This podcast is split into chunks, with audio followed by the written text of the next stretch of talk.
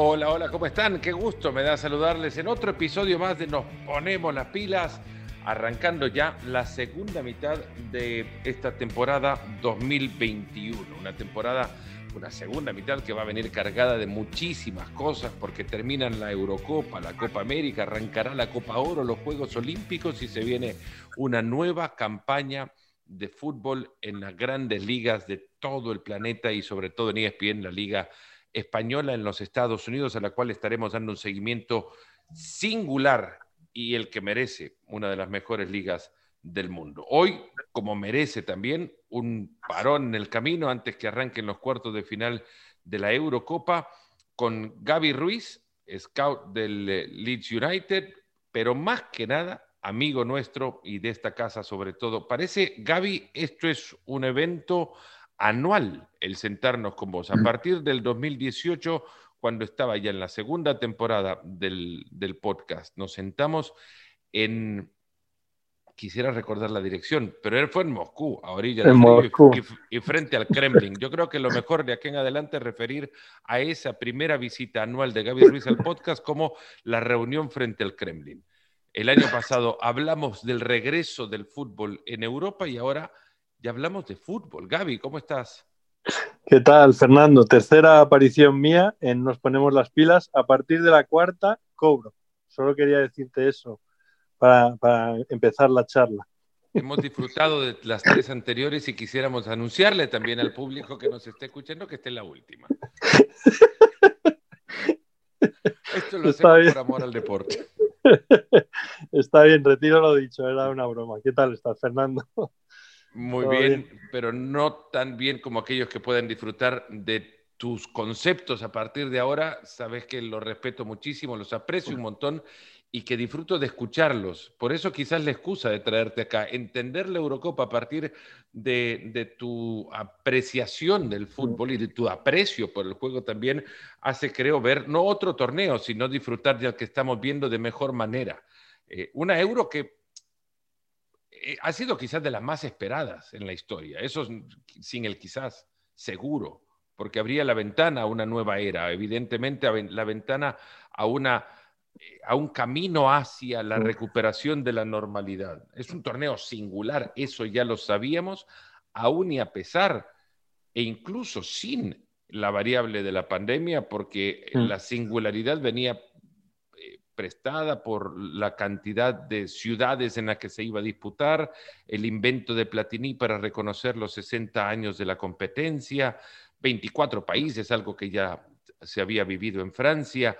Sabíamos además que con la variable de la pandemia el torneo podría resultar hasta bastante denso, pesado, aburrido si se quiere, porque el cansancio de las largas temporadas de fútbol seguro iban a, a generar algo en los futbolistas y nos hemos encontrado con una gran sorpresa.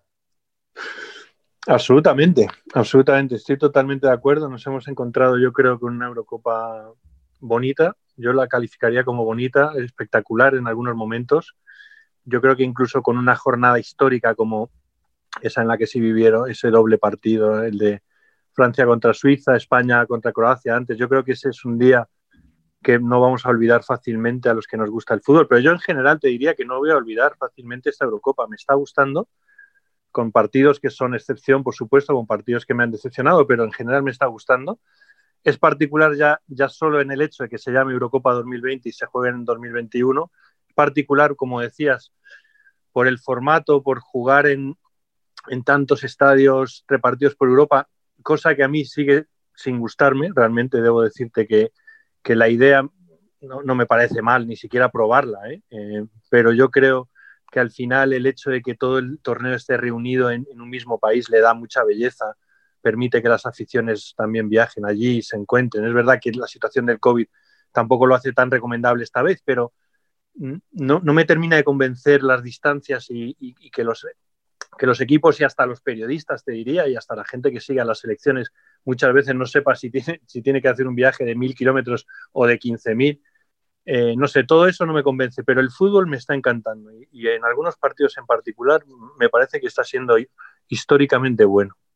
Sí, con las, bueno, las contradicciones, obviamente, de ver a Italia jugando de visitante en su estadio, ver a Italia consiguiendo un boleto a cuartos de final en Londres, cuando a cuartos de final Londres, perdón, Inglaterra tendrá que viajar a Roma. A Roma, exacto. Eh, las contradicciones de un, torneo ideado en otro momento y que evidentemente exacto, las condiciones en las que actualmente vive el mundo y que vivirá por muchísimos años también, por mucho que eh, encontremos aparentes imágenes de normalidad, estas condiciones las tendremos que o tendremos que convivir con ellas por muchísimos años. Esto no da para un torneo que se juegue en múltiples, eh, en múltiples países. Al margen de todo eso y lo complejo que hace para la naturalidad y costumbres culturales de los torneos como estos, esta Eurocopa, como bien dices, es sorprendente por el nivel de juego mostrado. No sé si esto a esto deba eh, eh, adherirse el hecho que el formato también ha permitido que los cinco cambios refresquen los partidos continuamente. Puede ser, puede ser que tenga su influencia. Eh, lo que pasa es que yo he visto también muy buenas primeras partes, es decir, he visto, he visto partidos eh, eh, muy entretenidos, con mucho ritmo, incluso antes de que llegaran los, propios cambios.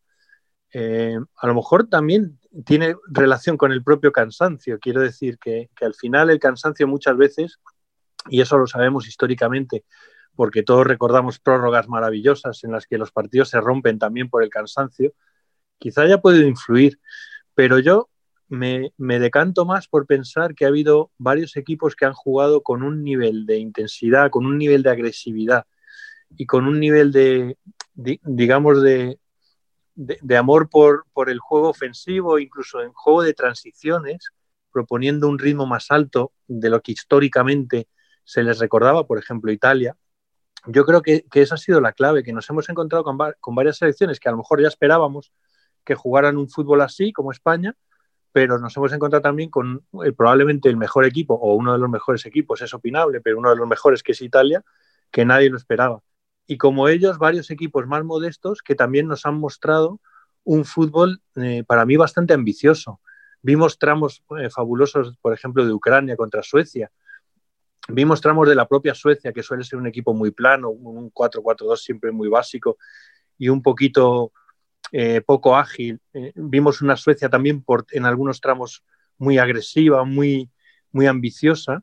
Y, yo creo que en general mm, se basa sobre todo en que se ha jugado más al ataque, esa es mi opinión, por, por, lo menos mi percepción, se ha jugado más al ataque y se han asumido más riesgos que en otros torneos. Y eso desde luego se está agradeciendo y mucho. Selecciones que han roto moldes también, hasta la propia Gales en tramos también del partido que, que, no se esperaba, de una selección que asumió una postura desde el primer partido que nos hizo recordar que esta selección juega históricamente a levantar pelotas, a ser quizás la más británica de las selecciones británicas. Sí. Sin embargo, hubo, hubo por necesidad y obligación eh, obligación, quizás más que otra cosa, o responsabilidad, hubo una selección de Gales que se volcó a, situarse en el campo del rival más de lo que nosotros hemos estado acostumbrados a, verle. Y eso también creo que eh, nos lleva o me lleva a pensar algo que, se me ocurría ahora que escuchaba tu, comentario inicial, que este, este Eurocopa ha sido mucho más de colectivos que de, que de juego individual. Sí, estoy de acuerdo. Se ha apreciado, por ejemplo, eh, el impacto que generó el caso Eriksen, ya en múltiples ocasiones hablado sobre eso, pero el impacto que generó el caso Eriksen a la selección de Dinamarca el día que tuvo que retomar el partido frente a Finlandia, lo que se vio de ese equipo entonces y lo que se vio después de Dinamarca nos me hace a mí apreciar que aquel partido se jugó con unas condicionantes que hicieron injusta la, participación de Dinamarca en ese. sí, pero fíjate, Fernando, que, a lo mejor eso marcó precisamente el estilo de la propia Dinamarca en los partidos siguientes, porque por, la, por, por el susto de Eriksen, por tener que retomar el partido unos pocos minutos nada más, con los jugadores claramente que no estaban preparados en el plano psicológico para jugar, terminaron perdiendo el partido. Eso ya hizo que Dinamarca en los siguientes partidos tuviera que salir desde el principio con, un, con una idea mucho más agresiva y, por supuesto, eh, anímicamente recuperados y hasta te diría que reforzados después de, por supuesto, unos días después ya, después de ver que su compañero no corría peligro y que, que iban a poder abrazarle después de la Eurocopa. Por lo tanto, hasta eso ha podido dar como resultado que la propia Dinamarca en los partidos 2 y 3 también tuvo tramos fenomenales de un fútbol ofensivo, de un fútbol sobre todo asumiendo riesgos, yendo hacia arriba, eh, motivado a lo mejor porque habían perdido ese primer partido contra Finlandia, que evidentemente nadie lo podía esperar. ¿Cómo se puede entender, Gaby, este concepto en el que nos situamos ahora de creer que esta Eurocopa ha, permitido el reconocimiento, no quiero decir surgimiento, pero sí reconocimiento de, equipos por encima de las individualidades cuando las elecciones lo que menos tienen es tiempo de trabajo? Porque si reconocemos a los ocho que están metidos en, la, en, la, en los cuartos de final, ninguno de estos se queda o está dentro por una casualidad. Ninguno de estos está pues. dentro por un...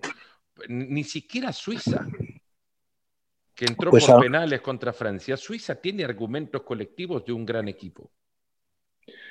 Pues a lo mejor es porque algunas de las grandes figuras del, torneo sí que es verdad que han llegado eh, con el gancho, ¿no? como decimos en España, que han llegado mm, muy, muy justas. Estoy pensando en Mbappé, que evidentemente yo creo que ha estado por debajo de lo que todos podíamos esperar. Estoy pensando en las estrellas de Bélgica, por ejemplo. Bueno, Hazard ha tenido tramos bastante buenos, ¿eh? pero por ejemplo De Bruyne yo creo que ha llegado muy, muy castigado.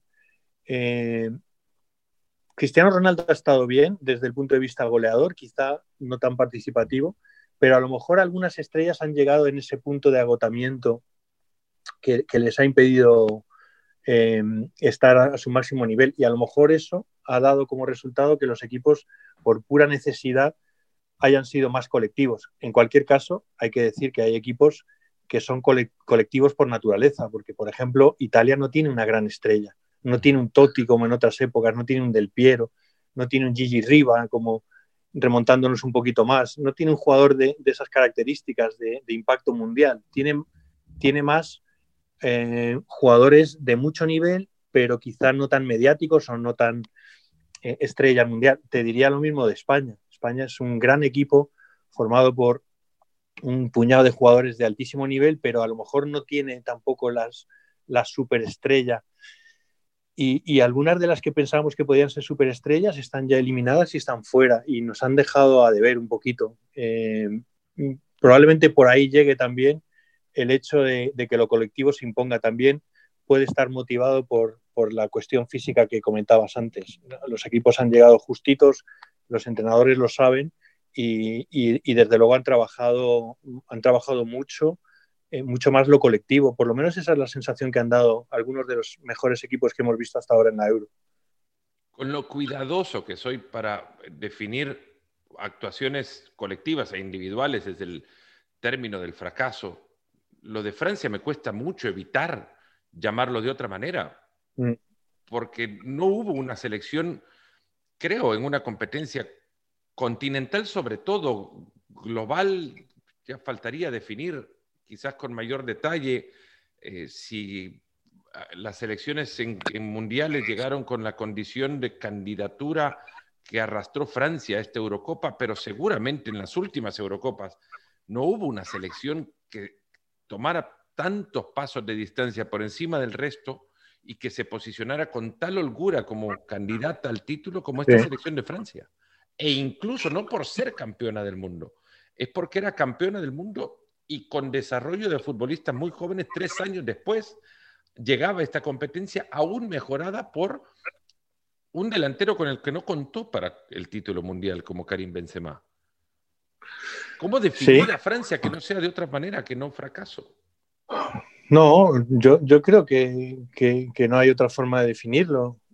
La palabra decepción a mí siempre me gusta más porque lo digo, lo digo de verdad, lo creo. Eh, la palabra fracaso es una palabra muy dura por, por, por todo el esfuerzo y el sacrificio que, que, lleva la gente que llega ahí. ¿no? Yo, a mí me gusta más la palabra decepción, pero desde luego habría que ponerla con mayúsculas, porque, porque si, si, tú lo piensas, Francia habría podido competir por el título con, con, su segundo equipo. Es decir, tú coges el 11 titular, los quitas a todos, pones a otros 11 y aún así seguía siendo candidata al título. Eso te habla de un nivel de favoritismo, como decías, pero un nivel de calidad, de, calidad técnica, de físico espectacular. Y, yo te, digo, mi, reflexión es, Francia ya hizo varios partidos como el del otro día contra Suiza en el Mundial. Lo que pasa que por, unas razones o por otras los, ganó. Algunos los ganó mejor, algunos los ganó con más, eh, con más eh, esfuerzo. El otro día contra Suiza, lo normal es que hubiera ganado iba ganando y, lo que sucede en los últimos minutos es verdaderamente inesperado, también por cómo marca Suiza, con un error defensivo colectivo tan grande de un equipo tácticamente tan trabajado como es Francia, que además lleva muchos años con el mismo seleccionador y verdaderamente es un bloque. Bueno, pues si, eh, el partido dura unos minutos menos, Francia habría ganado y no, no estaríamos hablando de esto. Te, te, pongo un ejemplo, Inglaterra. A mí no me gustó cómo jugó el otro día no me gustó y además creo que tiene demasiado talento en el banquillo. No, no, sé, da la sensación de que habría que encontrar la manera de contar al menos con un poquito más del talento que tiene en el banquillo.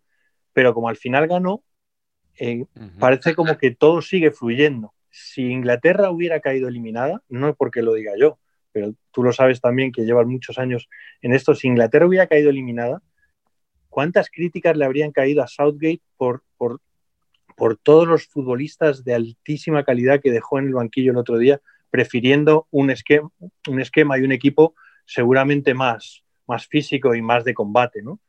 Lo que pasa es que al final ganó, entonces parece como que todo va bien, pero realmente lo sorprendente de Francia para mí no fue la forma de jugar, yo lo esperaba. Para mí lo, que me sorprendió de Francia ha sido el, el nivel de Mbappé, que yo, yo, me esperaba que estuviera entre los máximos goleadores y que fuera una de las estrellas del torneo, a lo mejor le ha influido lo mental, el futuro, la renovación, no lo sé, es difícil saber, pero me ha sorprendido el nivel de Mbappé porque hemos visto un buen Benzema y un Pogba maravilloso, por ejemplo, y luego eh, errores defensivos como el que le costó al final el empate de Suiza, que, es lo que le aboca a, todo lo que vino después.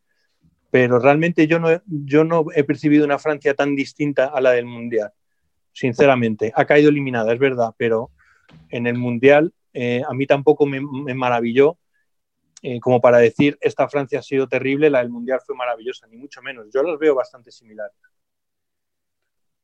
Luego vas a, que esta selección de Francia, eh, creo que esperaba muchísimo más, y esto lo has mencionado ya, y esperábamos muchísimo más de Mbappé. Pero para posicionarlo en, un sitial para el cual Mbappé tampoco nos dio mucho que, para pensar que estaba ya listo para entrar ahí. Esta última temporada, por ejemplo, creo que nos ha mostrado, ha, llegado, obviamente, ha marcado en la final de la Copa del Mundo contra Croacia y ha tenido un mundial muy bueno, ha tenido tramos de campaña, no, el, no esta, sino la que le siguió a la Copa del Mundo, excepcionales pero esta última campaña nos dejó ver a un, Kylian Mbappé quizás en ese proceso de en el proceso de, quisiera decir conformidad con su nivel de juego, que, es muy bueno, que es excepcional, pero que no pasaba por ser lo suficiente para liderar incluso a su equipo, plagado de estrellas el Paris Saint Germain, y probó ser no suficiente para liderar a su selección en la Eurocopa. Yo lo, que tengo claro, Fernando, es que em, el, fútbol muchas veces son contextos. Si, tú ves a, Paul Pogba jugar en el Manchester United, te parece desde luego un gran jugador, porque lo es, pero igual no, no, roza, no roza la excelencia, ni mucho menos, y, en, con Francia sí. Eh, entonces, hay jugadores que en según qué contexto eh, brillan y se encuentran más a gusto. A Pogba le sucede con Francia. Está claro que Mbappé no ha encontrado ese... Y fíjate, yo a, veces te das cuenta de que realmente no, no, tenemos ni idea de fútbol, porque yo pensaba que con el complemento de Benzema, eh, Mbappé iba todavía a, digamos, a, a, mejorar incluso sus prestaciones, porque me parece Benzema un complemento casi te diría que perfecto para el propio Mbappé por su tipo de movimientos. por su velocidad, con los apoyos de, de para cualquier jugador que, le acompañe por los costados. Eh, eh, es verdad, pero Mbappé, eh, tomemos sus similitudes con Cristiano, ¿no? Su velocidad, su verticalidad, la potencia, e, ese gusto también por muchas veces arrancar un poco escorado a la, a la izquierda para ir en diagonal, todo eso, Benzema llegó a, llegó a sublimarlo con, Cristiano en el Real Madrid. Llegaron a ser una pareja verdaderamente 100% eh, engrasada. Y yo pensé, sinceramente lo pensaba, y ha sido una, una, de las grandes cosas que yo también evidentemente debo revisar de por qué, por qué no ha sucedido, pero yo pensaba que Benzema iba a ser el complemento perfecto para Mbappé precisamente por ese tipo de movimientos y por ser el jugador asociativo que muchas veces un, animal de, del gol como Cristiano, como el propio Mbappé, necesitan tener cerca, ¿no? Y, y, no lo ha sido, curiosamente. Y es muy difícil saber por qué. Yo, yo muchas veces no me atrevo a, aventurarme a decir por qué. Mm, me, me, cuesta mucho entender por qué, no ha, por qué no ha sucedido esa sinergia entre los dos o, que la ha habido en algunos puntos, ¿eh? también hay que reconocerlo, que, que, se han visto cosas, pero yo pensé que iba a ser algo devastador y ni mucho menos, pero te, te digo con sinceridad, Fernando, que, que no me atrevo mucho a, decir un motivo, porque realmente no, no lo sé, no, no, lo sé, sinceramente. Entender el fútbol... Eh, pasa por, la, por la, el fútbol pasa por la cabeza de Benzema antes que la pelota llegue a sus pies y esto sin duda esto también lo, entienden sus compañeros que saben aprovechar esos espacios que abre la cabeza de Benzema antes de tocar la pelota. Y, hay, hay, no sé, situaciones a donde el fútbol de, Mbappé se ve potenciada también, como son los espacios que, Francia limita por la cantidad de jugador bueno que tiene. Sí, pero, pero, perdona, pero perdona que te interrumpa un segundo, Fer. Eh, Mbappé no es ningún secreto que es maravilloso con espacios y que es su contexto ideal, sin ninguna duda. Pero Mbappé tiene también otra jugada con la que ha definido un montón de partidos, que es la de recibir, fijar a su defensor en, los alrededores del área, normalmente escorado, lo fija, lo desborda con su arrancada y ahí ya genera una situación de gol, que a veces marca él mismo el gol, a veces asiste, a veces genera el desequilibrio suficiente para que en una segunda acción termine produciéndose gol u ocasión clara. ¿Qué pasó cuando llegó el Paris Saint-Germain a su primera final de Champions? pero lo, hemos, lo, hemos visto mucho en Mbappé. Mbappé es un jugador de espacios sin ninguna duda, pero Mbappé es un jugador también de contexto de, de ataque posicional por esa, por esa capacidad que tiene para definir un partido simplemente recibiendo en el pico del área o alrededores, fijar a su defensor desbordarlo con esa arrancada brutal y generar. Y él ha, definido muchos partidos así, pero tampoco hemos visto, lo ha intentado alguna vez, pero tampoco hemos visto ese recurso, por ejemplo, en esta Eurocopa. Es probablemente un, problema más complejo de analizar y, parece que va a seguir de Champ, así que tendrá tiempo para ir, para seguir trabajándolo. Pero vamos, yo, yo ahora mismo, si tú me preguntaras, yo te diría que la pareja Benzema-Mbappé le va a seguir dando mucho a Francia Estoy, estoy totalmente seguro. En esta Euro a Mbappé también le faltó un poco de Henry. Las veces que intentó en esa jugada que vos decís, arrancando desde su costado izquierdo, enganchando su hombro hacia adentro o hacia afuera para tratar, para rematar al segundo palo, al palo más lejano, eh, las veces que, que, tuvo ocasiones para, porque ocasiones no le faltaron a Mbappé, le faltaron, le faltó esa pizca le faltó acierto, acierto, sí. Que, que seguro llegar a la ocasión es lo más difícil, el acierto es algo que, surge por momentos también y, pasa por la confianza, tanto como por, la situación particular. Pero Mbappé va a volver a tener esas situaciones y Mbappé seguramente va a tener esas situaciones en las que diremos ahora sí se pareció a Henry.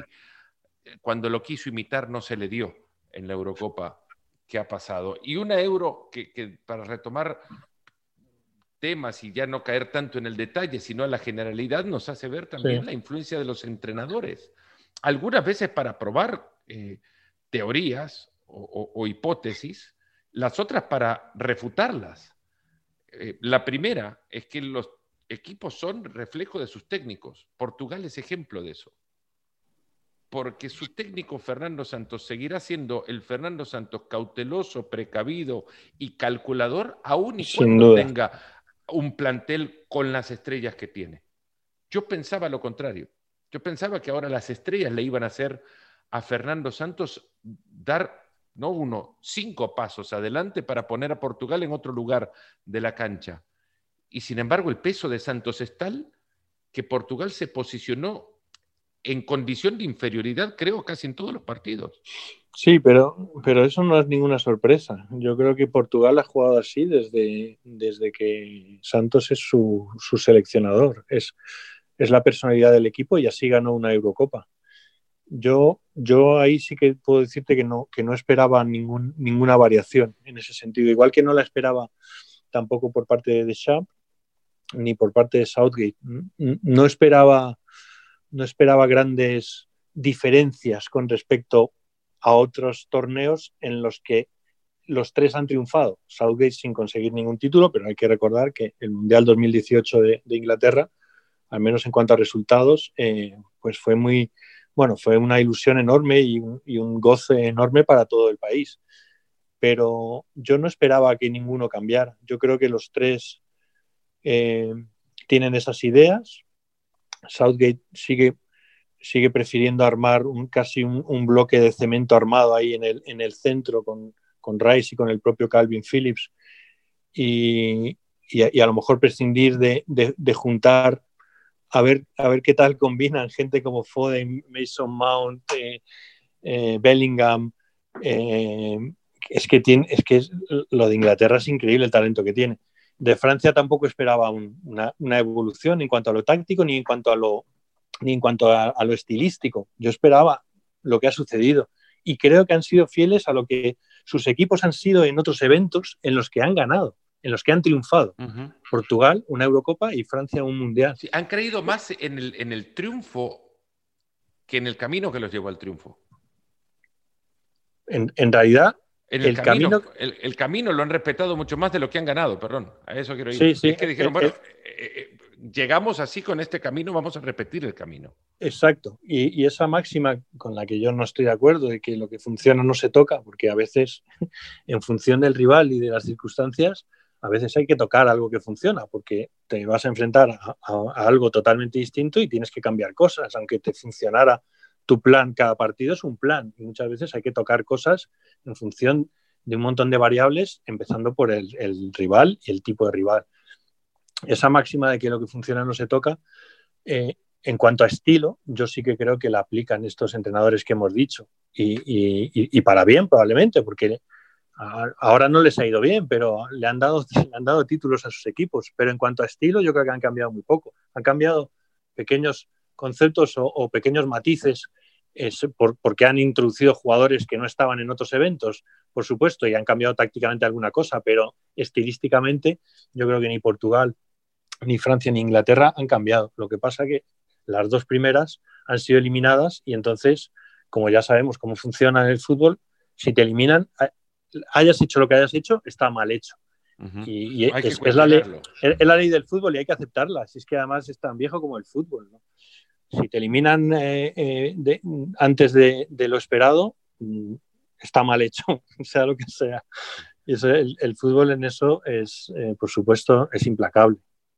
Una prueba que igual esta Eurocopa nos ha dejado para refutar el hecho que los, los equipos son una muestra de sus entrenadores, es que Italia no se parece al Roberto Mancini que conocemos. Mira, eso, eso sí que para mí ha sido una sorpresa, sinceramente. Una sorpresa no tanto en la Eurocopa, porque ya, ve, ya hemos, llevamos tiempo viendo venir a esta Italia. Pero como los contextos antes mencionados, también hay que medir contra quién Italia había mostrado lo que nos había dejado. Y es cierto, llegó a esta Eurocopa con una racha de 27, 28 partidos sin derrota y, repasar los rivales y no había muchos de una entidad que, uno pensaba. Sí, eso es cierto, porque al final las selecciones acumulan muchos partidos contra selecciones, digamos, menores y por lo tanto ese tipo de rachas a veces no son tan sorprendentes. Pero más que, la racha, Gaby, perdón, más que la racha, el juego. No era extraño que, que Italia contra eh, y, veo la lista de rivales, dejamos San Marino al margen, contra equipos como Irlanda del Norte o Bulgaria, no fuera un equipo como el que ha mostrado ser ahora, porque viendo esos partidos y recordando lo que fue Italia de principio de año, en la, fecha triple de marzo, Italia era un equipo, eh, no digo arrollador, pero de tenencia continua de pelota que uno esperaría fuera contra rivales de ese nivel. Pero ver a Italia posarse como lo hizo en la Eurocopa con el mismo juego y ahora veremos contra Bélgica. Eh, esa, va a ser una bonita prueba. Va a ser una prueba preciosa. Y, pero yo, si, si, no te importa, me remonto un poquito más para decirte que lo que sí que me ha sorprendido es la evolución de Roberto Mancini. Porque, porque yo recuerdo muy bien, sobre todo su Manchester City. Eh, bueno, pues eso, un equipo, un equipo bien trabajado, algo, algo plano, algo previsible, que le gustaba más correr que, que proponer lo cual pues es muy respetable, pero yo reconozco que eh, el trabajo de Mancini en Italia me ha sorprendido mucho. No esperaba que fabricara una selección tan brillante. No lo esperaba y lo, reconozco. Es Gaby la selección que más ha rematado antes de entrar a los cuartos de final, la selección que más ha rematado en esta Eurocopa.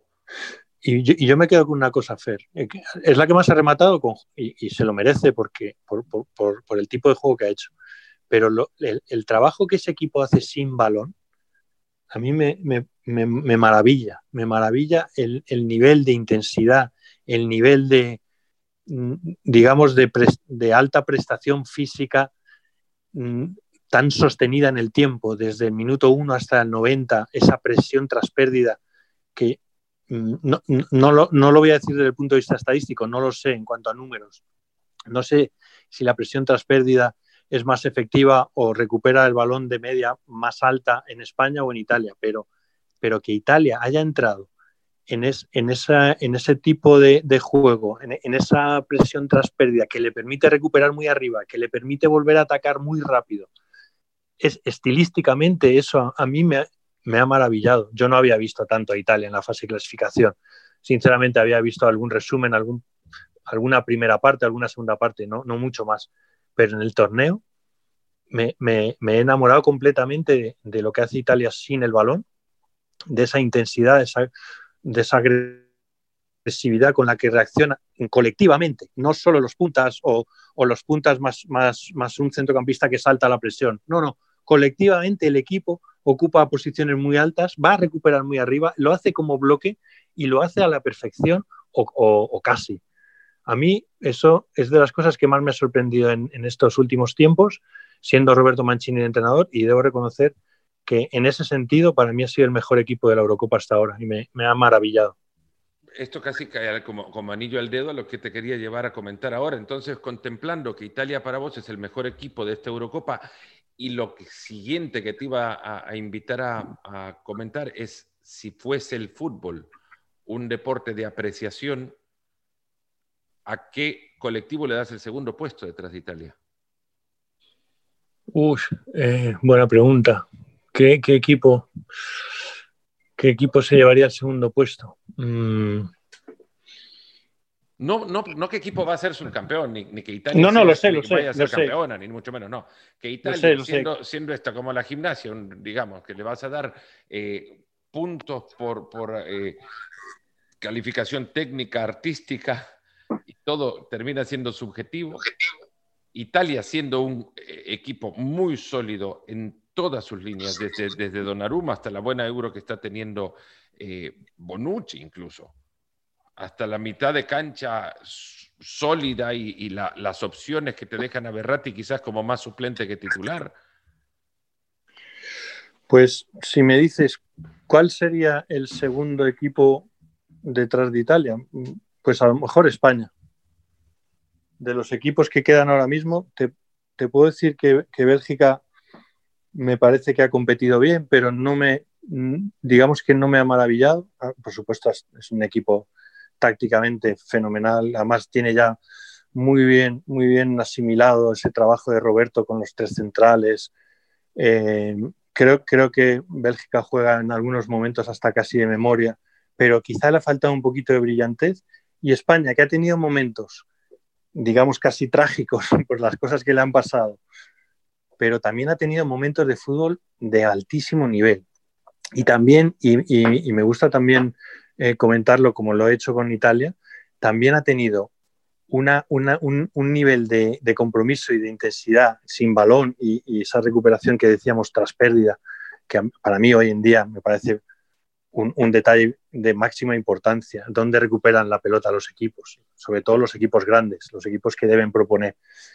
Y ese nivel defensivo de España, de defender muy lejos de su área, recuperar muy arriba, a pesar de las calamidades que le han sucedido a España, incluido el gol, el 1-0 de Croacia, yo creo que España podría ser el segundo equipo, sumando también la cantidad de goles que ha marcado y, y algunos tramos de fútbol que me han parecido de altísimo nivel en algunos, en algunos partidos. Bueno, en todos los partidos ha tenido tramos muy brillantes España.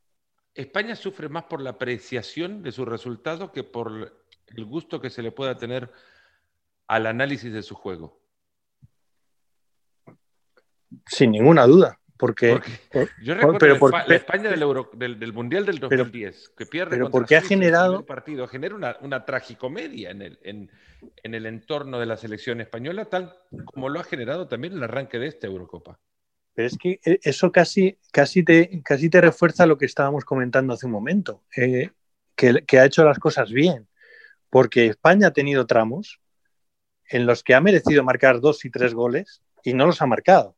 Y aún así en dos partidos ha, marcado, ha llegado a, marcar cinco goles. Es decir, estamos hablando de un equipo que cuando, cuando se ha roto, o sea, cuando, se ha soltado el bote de ketchup, como se suele decir, ha hmm. salido todo, pero, pero estamos hablando de un equipo que ha merecido, aun habiendo marcado todos los que ha marcado, ha merecido por lo menos tres, cuatro, te diría cuatro o cinco goles más de fases de juego de, muy alto nivel, asociativo, en, tres cuartos, moviendo la pelota muy rápido, eh, atacando con, yo creo, con mucha gente, llegando con mucha gente, brillando y fallando ocasiones claras. Eso todavía yo creo que refuerza más el hecho de que España es probablemente, después de Italia, el mejor equipo de los que eh, están con vida hasta ahora, al menos es mi apreciación, porque más allá de ser español o no, yo creo que los momentos de fútbol que nos ha dejado España eh, han sido por, en algunos tramos maravillosos.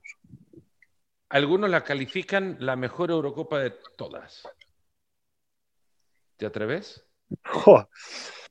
Yo no, yo no, pero, es que a, mí lo que me lo quita de encima es que el ambiente no estuvo en todas las ciudades, que las ciudades son diferentes siempre, la ilógica de, de, los largos traslados que, que, Bakú se accede, por ejemplo, de un, partido tan bueno como, el, que, como el, partido que va a recibir, pero no por, por ninguna otra cosa, que si no, si no es sede para, para, todos los partidos, porque serlo para uno de cuarto de final nada más. Yo, además, lo, que dices de la mejor Eurocopa, yo ahí nunca voy a ser objetivo, porque los que estuvimos en, en Viena, y vivimos aquella Eurocopa de 2008 in situ, además, es, por supuesto, el hecho de ser español contribuye a los buenos recuerdos y eh, a mí ese recuerdo idealizado o no idealizado, porque fue maravilloso, de verdad, objetivamente lo fue, pero ese recuerdo de la Eurocopa 2008, yo, para mí será siempre el torneo de mi vida, por encima incluso de Sudáfrica, donde también tuve la suerte de estar, pero la Eurocopa de 2008 en, muchos sentidos y en el sentido de brillantez de juego del equipo que la ganó, me parece que sigue siendo ahora mismo irrepetible. Gaby, antes de, cerrar este capítulo de tu aparición anual en el podcast, eh, quedan de tu trabajo un par de cosas. La temporada que ha tenido el, Leeds ha sido fantástica y creo que el, no sé si hay una cláusula en el contrato de Marcelo Bielsa que le haga ver o le haga recibir o percibir algo que reconozca eh, el trabajo de Kelvin Phillips, por ejemplo. No, cláusula no hay. No, no hay una cláusula que diga, bueno, el, mejor mediocampista que tiene Inglaterra viene de Leeds, en consecuencia hay que darle algo más a, a pues fíjate, convertir en este jugador. Te, diría una cosa, estuve el otro día hablando con los compañeros de la radio sobre, sobre con, con Bruno Alemán, que me, que me, llamó para hablar de Calvin. Y, y, me parece fabulosa la Eurocopa que está haciendo. Creo que le está dando además a, Inglaterra una, una, capacidad de trabajo ahí en medio increíble, un impacto físico muy importante que también necesita. Pero me, me gustaría al menos un partido creo que no va a pasar, ¿eh? pero me encantaría ver a Calvin como, como seis, como, como medio centro único. También es un poco un sueño, porque también es verdad que Declan Rice es un jugador de un nivel estratosférico. Es decir, estamos hablando que es que Inglaterra tiene dos medios centros probablemente entre los mejores del torneo. Entonces ahí, por supuesto, es difícil elegir. Pero eh, casi como fútbol ficción, te digo, me encantaría ver a Inglaterra y ver a Calvin de número 6, de medio centro único, como hace en el Leeds, que eso ahí Bielsa le da todos los galones y, Calvin responde de maravilla. Eh, y, verle ahí de número 6, de medio centro, distribuyendo y con, un equipo que introdujera un poquito más de, calidad por delante. Eso sería para mí algo maravilloso. Pero no, me preguntabas por el Leeds y, y por si había una cláusula. No. de, sobre Calvin. No, no la hay. Lo, que hay es un trabajo, evidentemente, de Marcelo y de todo su cuerpo técnico espectacular, no solo con Calvin, con todos los jugadores y los que, evidentemente, los que llevan mucho dentro, como Calvin, eh, con un entrenador como Marcelo, pues rozan o llegan a las cotas de rendimiento que estamos viendo. es un espectáculo ver a Calvin. Sí, y lo, lo pensás, lo tienen los jugadores de calidad. El tema es que están en el banco regularmente y no puede estar tirando pelotas para que Grealish desde el banco la juegue. Claro, a, eso voy un poco. A mí, a mí, sinceramente, me gustaría ver en algún tramo, aunque fuera durante un rato, eh, me encantaría ver a Calvin, por ejemplo, de 6 y ver a lo mejor a Grealish o a lo mejor a Foden eh, compartir también campo con, con, bueno, con el propio Sterling, por supuesto con Bukayo Saka pero que a, lo mejor en vez de tener siempre permanentemente dos jugadores del corte, Rice, Calvin Phillips, aunque Calvin juega más de 8 y Rice de 6, pero bueno, de ese corte, en que en algunos tramos hubiera solo un jugador del corte Calvin y introducir un elemento más, ya sea Foden, ya sea Grillis, uno de estos, para, para, ver de verdad eh, el potencial inmenso que tendría Inglaterra si juntara un poquito más de esta increíble generación de jugadores que tiene, porque es que yo creo que Inglaterra en cuanto a calidad técnica, en cuanto a talento puro, probablemente tiene eh, su mejor generación de jugadores. No te voy a decir de la historia porque no, me atrevo a decir algo así, pero una de las más importantes de la historia. Caemos en que Inglaterra, cuando se reconoce por qué la, la Premier League empezó a generar tal nivel de juego como el que ahora consigue, es porque abrió puertas a entrenadores de enorme calidad y con otra visión, quizás otra cultura de juego también, es que a Inglaterra le falta generar eso también en su selección. Que tenga en Inglaterra un técnico con otra cultura de juego y que le, permita a sus jugadores explotar eh, de acuerdo al nivel que pueden mostrar. Porque Inglaterra parece, cuando se decía hace tres años que Inglaterra era producto de Pep Guardiola y demás, era una, una mentira o algo totalmente alejado de la realidad cuando esta Inglaterra jugaba mucho más parecido al Tottenham de Mourinho. Sí, bueno, hay que, no, no, no está muy lejos. Hace solo tres años del Mundial, eh, donde Inglaterra prácticamente marcó todos sus goles a balón parado y fue un equipo similar al, que es ahora mismo. Cuatro goles ha marcado esta Inglaterra antes de entrar a los cuartos de final. Ahora mismo de memoria no lo sé, pero lo que sí tengo claro es cómo explotó las jugadas a balón parado en el Mundial. Lo hablamos mucho en Rusia, lo recordarás, lo hablamos mucho y lo analizamos en profundidad en los programas que hicimos de fuera de juego en, Moscú. Eh, Inglaterra es un equipo sólido, competitivo, físico y que cuida mucho las jugadas a balón parado. Y luego tiene jugadores diferenciales que en muchos momentos aparecen para marcar las diferencias, como Sterling, como Harry Kane eh, pero, pero evidentemente el estilo ahora mismo de Inglaterra es el que vimos el otro día. Eh, y, le va bien, le va bien, con lo cual es, difícil decir nada. Yo simplemente digo como gusto personal por el fútbol que cuando ves en el banquillo cuatro o cinco jugadores, incluyendo a Sancho, incluyendo a Foden, Grealish, eh, Mason Mount, es que está, estamos hablando el otro día contra Alemania, estaban todos en el banquillo. Y, es verdad que, a veces sería una delicia poder ver algunos de los que acabo de citar coincidiendo en el campo para ver también qué, química tienen entre ellos. Sin entrar en el mercado de leads, eso lo voy a respetar, ¿qué tipo de mercado verá el fútbol en los meses que le quedan? Ya vio, ya vio movimientos grandotes, ¿no? Como los, los 80 por Jadon Sancho. Sí, Jadon Sancho parece que se ha cerrado. Yo creo que eso puede, puede hacer un poco ese efecto dominó que a veces necesita el mercado para que el dinero empiece a moverse. A veces se necesita que haya una primera operación, digamos, importante, que es la que, la que haga que el, dinero un poco empiece a fluir y que sirve un poco de pistoletazo de salida. En cualquier caso, yo creo que el mercado va a estar en la línea de, de los últimos, de los más recientes, porque el COVID se sigue notando mucho. Y hay muchos equipos que siguen con problemas financieros muy graves y yo creo que el, mercado va a ser va a ser tranquilo. Luego el tema del fair play del fair play financiero y, el y los salarios. Muchos equipos tienen problemas graves para, cuadrar eh, su nivel salarial. Eso explica muchas de las cosas que se están viendo en general. Entonces, eh, es un mercado ahora mismo complicado también por eso. Los equipos tienen que ir adaptándose a a, cuadrar esos niveles salariales y luego ahí hay evidentemente problemas financieros en, bastantes equipos europeos y que no son casualidad, es que todavía seguimos en plena pandemia, ¿no? hay que olvidarlo, que el público ha vuelto a los estadios de forma solo residual en, los campeonatos locales. Mm.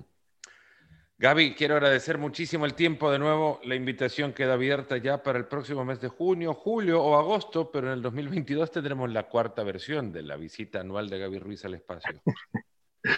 ya sabes, Fer, que es un auténtico placer y que jamás, jamás le pondremos precio a esto.